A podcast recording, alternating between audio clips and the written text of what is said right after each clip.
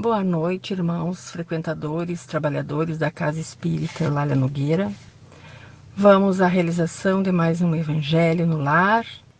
Tocou-nos do capítulo 13, muitos os chamados e poucos os escolhidos, sobre os itens 3 ao 5, a porta estreita. Rogando nesse momento que Jesus, Mestre Divino, esteja conosco nos orientando, nos iluminando, nos fortalecendo. Que possamos, assim, absorver todos os ensinamentos contidos nessa pequena parte de luz do nosso Evangelho. Item 3: A porta estreita. Entrai pela porta estreita, porque a porta da perdição é larga, e o caminho que a ela conduz é espaçoso, e há muitos que por ela entram. Como a porta da vida é pequena, como o caminho que a ela conduz é estreito, e como há poucos que a encontram. São Mateus capítulo 7, versículo 13 a 14. Item 4. Alguém, lhe tendo feito essa pergunta, Senhor, haverá os que se salvam? Ele respondeu: Fazei esforços para entrar pela porta estreita, porque eu vos asseguro que vários procurarão por entrar e não o poderão. E quando o pai de família tiver entrado e fechado a porta, e que vós, estando do lado de fora, começardes a bater, dizendo: Senhor, abri-nos, ele vos responderá: Eu não sei de onde sois. Então recomeçareis a dizer: Comemos e bebemos em vossa presença, e vós ensinastes em nossas praças públicas. E ele vos responderá: Eu não sei de onde sois. Retirai-vos de mim, todos vós que cometeis a iniquidade. Será então que haverá prantos e ranger de dentes, quando vereis que Abraão, Isaque, Jacó e todos os profetas estarão no reino de Deus, e que vós outros serei exortados para fora.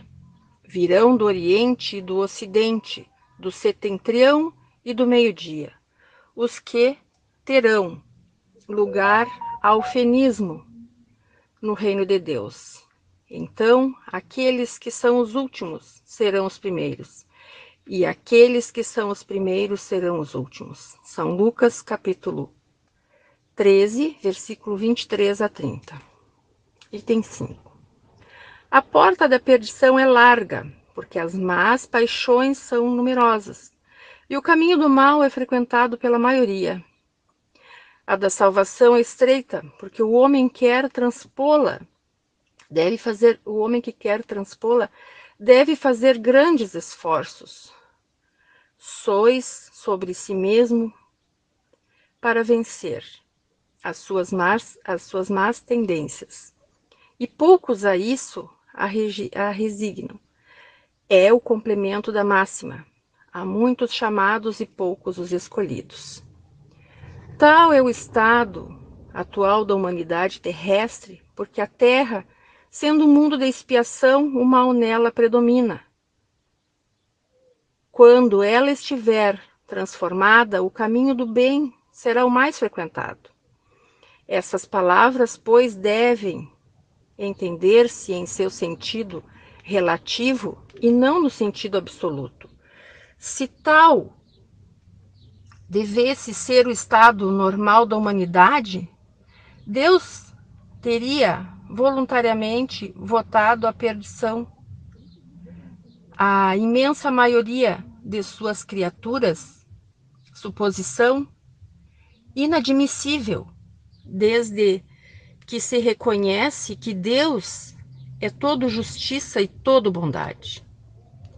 Mas que ações má, mas esta humanidade poderia se tornar culpada para merecer uma sorte tão triste em seu presente e em seu futuro, se ela estava inteiramente relegada na terra? E se a alma não tivesse tido outras existências? Por que tantos entraves semeados em seu caminho? Por que essa porta tão estreita, que é dada ao menor número transpor, se a sorte da alma está fixada sempre depois da morte? É assim que, com a unicidade da existência, se está incessantemente em contradição consigo mesmo e com a justiça de Deus, com a anterioridade da alma à pluralidade dos mundos, o horizonte se amplia, a luz se faz sobre os pontos mais obscuros da fé. O presente e o futuro são solidários com o passado. Então, somente se pode compreender toda a profundeza, toda a verdade, toda a sabedoria das máximas do Cristo. Então, retificando o capítulo que lemos hoje é o capítulo 18, né, do item 3 ao 5. Então, assim, comentar, né, amados irmãos, um capítulo com esses parágrafos tão claros, né, esses itens, sobre a reflexão que devemos fazer sobre a porta estreita. O que, que significa isso, né? Que o caminho do bem, o caminho do amor, o caminho da caridade, ele é mais difícil da gente fazer.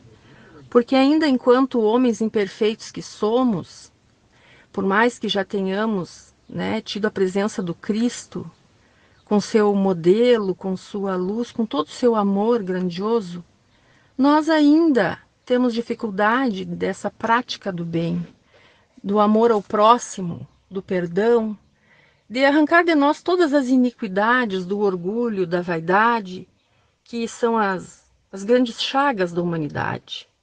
Nós ainda, por mais que tenhamos agora há já dois anos praticamente passando por essa pandemia, a gente vê assim que ainda é, a vaidade, a malícia, a, o orgulho, a vaidade das pessoas ainda em, em fazer determinadas atividades que, que comprometem a saúde pública em plena pandemia, isso também é uma forma de da gente refletir sobre essa nossa grande dificuldade que temos de passar pela chamada porta estreita, que nada mais é do que o caminho do bem, como nesses trechos aqui que fala, né, que a pluralidade da existência é que faz com que nós vamos aprender e vamos poder é, nos elevar degrau a degrau e chegarmos ainda a ser nos seres, né, é, não perfeitos como Deus, mas jamais perto da sua imagem e semelhança,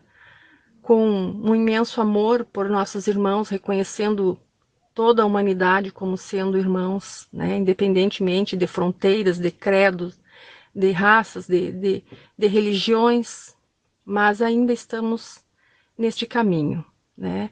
Que o Mestre Jesus nos esteja sempre presente no nosso dia a dia, nos orientando, nos esclarecendo, que nós possamos, absorvendo esse aprendizado do Evangelho, seguirmos o caminho e que consigamos passar assim a porta estreita, com os corações cheios de amor, cheios de esperança, que possamos ajudar uns aos outros. E vamos neste momento tão sublime, depois da leitura desse Evangelho, que nós possamos é, atingir assim um estado de paz. Vamos pedir pelos irmãos que estão postos aqui na relação do Evangelho para receber o tratamento do espírito, o tratamento do corpo físico, que ao ouvirmos este Evangelho hoje possamos ser tocados pelo amor do Cristo. Que a sua luz branca e alva nos envolva a todos, incluindo aqueles irmãos que estão em nossos pensamentos, a todos esses corações partidos, que Jesus possa nos confortar, que Jesus possa nos curar e nos conduzir no caminho do bem e que possamos sempre praticar o amor e a caridade. Vamos pedir pelas nossas águas que estão postas nas nossas mesas, nas geladeiras, que essas águas possam ser medicamentosas, possam receber o fluido medicamentoso do Cristo, Jesus Cristo médico. que Ele possa curar as nossas almas, nossas chagas, nossas feridas. E que assim seja, irmãos. Uma boa noite a todos.